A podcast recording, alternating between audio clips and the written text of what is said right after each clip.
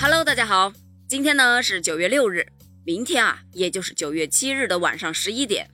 多哈当地时间晚上六点，中国和日本的亚洲十二强赛将如期上演。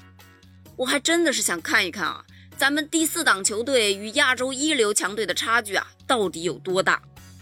在上一场对战澳大利亚的比赛中，我们看到了咱们身体对抗方面的差距，真的不是一般的大呀。而这次与日本队的比赛，国足可是下足了功夫啊。多哈当地时间九月五日晚上五点四十五分，中国国家男子足球队进行了对阵日本队赛前的官方训练，全队三十二名球员是全部参加了合练，积极备战七日的比赛。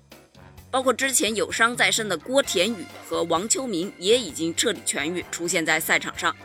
他们的身体状况啊，基本已经满足比赛要求。这呀，也为主教练李铁提供了更多的人员选择。在国足训练开始之前啊，李铁曾经分别与攻击手韦世豪和后腰池中国单聊过。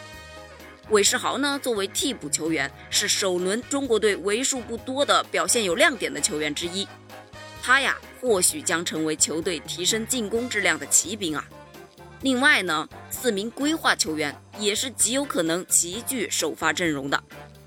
目前啊，球迷朋友们预测的首发阵容是各不相同，但大家都有一个共同的目标，就是希望啊国足能够打出最好的配合，力争啊赢下这场比赛。